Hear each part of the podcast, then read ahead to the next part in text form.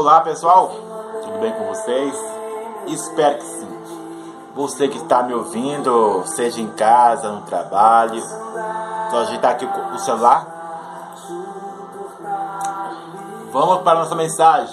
Essa aqui é a mensagem simplificada. Se você quiser mais com detalhe, vai estar lá com detalhe, entendeu? Então eu estou fazendo com detalhe e, e simplificado, entendeu?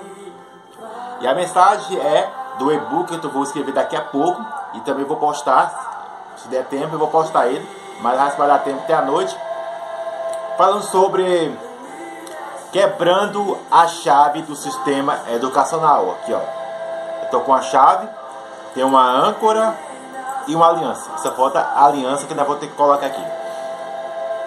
E o tema da mensagem é o capítulo do livro chamado de Poder Disfuncional.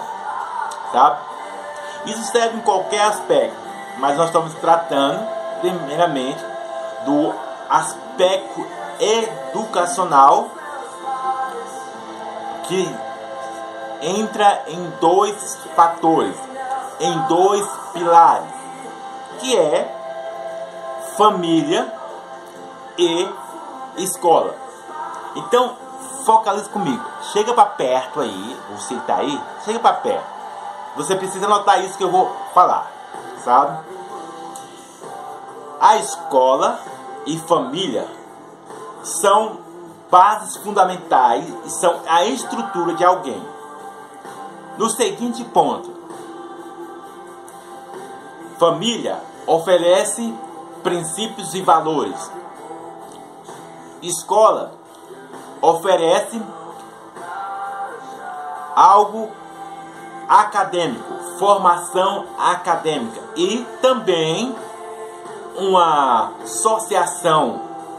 Eu não sei se essa palavra, vou colocar essa palavra aqui, associar, convívio um com o outro, sabe? Ali para você saber entre o, um, o gosto do outro, o gosto de um outro, sabe? É, sabe, saber conviver um com o outro. Entende? Mas para você saber conviver um com o outro, você vai precisar do pilar, sabe? Da base da família. Qual é os valores e qual é os princípios que você recebeu? Entende? É claro que você pode dizer, ah, Raimundo, eu cresci num ambiente muito disfuncional, ah, Raimundo, eu, eu cresci sem pai, eu cresci sem mãe, eu cresci isso e aquilo. Entretanto, todavia, eu não estou desconsiderando isso, sabe? Lembre do primeiro capítulo sobre realidade, que era o capítulo sobre, deixa eu lembrar aqui, ah, se o ambiente é venenoso, não mergulhe nele. Entende? Então, se você não tem uma estrutura, um referencial, um exemplo eficiente, sabe, assertivo, edificante, sabe?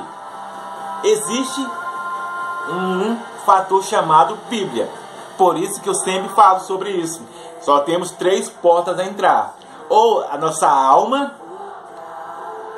ou de terceiro, ou a Bíblia. Se você não teve esse referencial, tem a Bíblia para você seguir os princípios e valores. Então, lembre disso. Aí já ia esquecendo.